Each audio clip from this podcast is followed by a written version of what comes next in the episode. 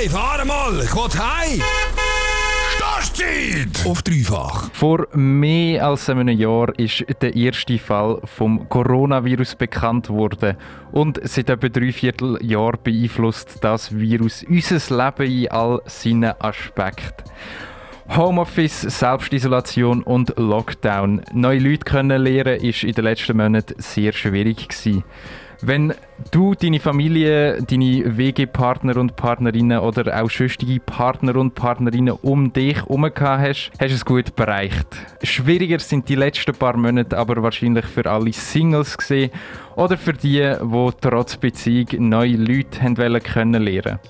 Lea, sind denn die letzten Monate wirklich für Singles so schwierig gewesen? Ich kann das ehrlich gesagt gar nicht so gut beurteilen. Ich selber bin nämlich nicht auf der Suche nach Dates, habe aber schon seit mehreren Wochen mal in einem Bericht behandeln, wie Single da sie so ist während Corona. Und darum habe ich das heute auch gemacht und mit zwei Datenden ein bisschen hin und her geschrieben. Ronja und Morris nennen wir sie jetzt da mal. Ronja und Morris, die sind beide schon vor Corona Single gewesen und haben mir erzählt, wie sie die letzten paar Monate wahrgenommen haben. Ronja hat gesagt, für sie hat sich eigentlich nicht mega viel geändert geändert? Ich glaube, es hat sich jetzt nicht mega viel geändert, weil ich auch vor der ganzen Pandemie nicht massiv irgendwie umgedatet habe und auf x Plattformen unterwegs war. Und das ist ja eigentlich jetzt so geblieben, dass ich nicht gross äh, irgendwie unterwegs bin wegen dem oder online unterwegs bin. Ich habe einfach gemerkt, dass der Unterschied zu vorher war, ich schalte so alle halbe Jahr mein Tinder-Profil online, bin so drei Tage drauf und denke nachher so, fuck mein life schalte es wieder ab. und jetzt ist halt Tinder mehr oder weniger der einzige Ort, wo du Leute kannst kennenlernen kannst, weil deine Kolleginnen und Kollegen kannst du nicht mehr so gut sehen und äh, die können dir jetzt halt wie auch nicht mehr Personen zeigen oder vorstellen aus ihrem Umfeld, wo dir vielleicht könnte passen Und natürlich noch ein ganz großer Punkt sind die Veranstaltungen, die wegfallen, wo man sonst auch noch Leute treffen kann.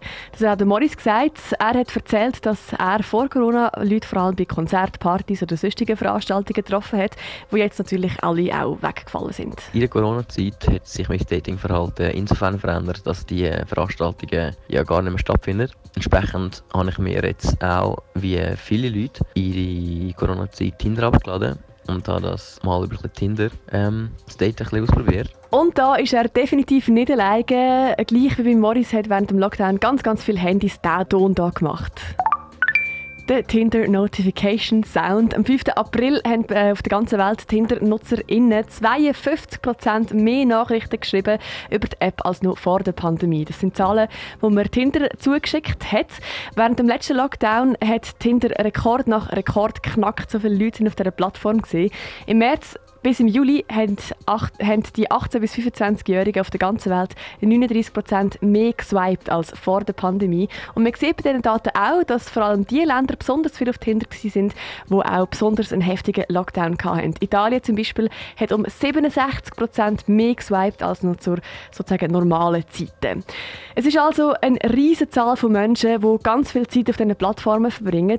Dass so viele Leute die App brauchen, das habe ich eigentlich gedacht, wäre ja im Grunde genommen positiv, weil dann du ja wie eine größere Auswahl. Tronja hat aber gesagt, die grosse Auswahl an Leuten sei eigentlich mehr ein, ein Problem. Die meisten haben so viel Auswahl und dann fühlst du dich auch nicht wirklich ernst genommen. Ähm, und dann ist irgendwie die Motivation weg, dort ähm, hinten nachzugehen. Tronja ist selber nicht so mega viel auf Tinder, wie sie erzählt hat. Nicht nur, weil man vielleicht als Individuum gar nicht so richtig wahrgenommen wird, sondern auch, weil die Leute halt einfach überhaupt nicht greifbar und für sie völlig unbekannt sind. Es sind so komplett fremde Menschen. Und sonst habe ich es eigentlich noch gerne, wenn, wenn du unterwegs bist und ich bin halt auch viel an, an Veranstaltungen und Events und Konzerten, dass du dort Leute siehst und du kennst dann gewisse Leute halt schon vom gesehen und du weißt, ah, die Leute kennen vielleicht Leute, die du auch irgendwie kennst und du kannst wie so einschätzen, sind das gute Menschen oder nicht. Und bei Online-Dating hast du keine Ahnung, was auf dieser Seite von deinem Telefon hockt und wer das ist und was für Einstellungen der Mensch hat und wie der Mensch funktioniert oder was für Kollegen ähm, und Kolleginnen oder was für ein Umfeld der Mensch hat. Und ich glaube, das ist das, was mich so abschreckt, dass man von null auf sich dann muss so reingeben Online-Dating ist äh, vor allem während dem März und April und ehrlich gesagt wahrscheinlich jetzt dann auch wieder, wo Clubs zu sind und Beizen wahrscheinlich auch zugehen, ist die einzige Möglichkeit, neue Menschen kennenzulernen. Es gibt ein paar Leute, die finden Online-Dating richtig geil. Es gibt aber auch viele, die sagen, ja, ist irgendwie nicht ganz so geil. Aber für beide Seiten hat es gleich noch irgendwie etwas Positives. Der Morris hat nämlich gesagt, wenn man jemanden will treffen dann ist das auch während Corona noch einigermaßen möglich gewesen. Wenn man sich so über so Plattformen wie Tinder oder es gibt noch verschiedene andere wirklich unbedingt will, Leute noch kennenlernen und verabreden mit anderen Leuten, dann ist das immer noch möglich. Also man kann immer noch zu zweit etwas trinken und das ist eigentlich kein Problem. Das Einzige, was, was ähm, halt aus meiner Sicht für mich schade ist, ich halt gerne halt Leute kennenzulernen, die so in einem umzogenen Rahmen ist, wenn man so an einem Event ist und eben sich halt so ein bisschen aneinander herläuft. Und alles so ein bisschen, ja, wie soll ich sagen, natürlich so entsteht. Und nicht halt schon wie vor, vorab so in einem gestellten Setting ist, wie einem Date, wo man direkt zum ersten Mal sich eigentlich trifft und das zweite direkt an den Tisch sitzt.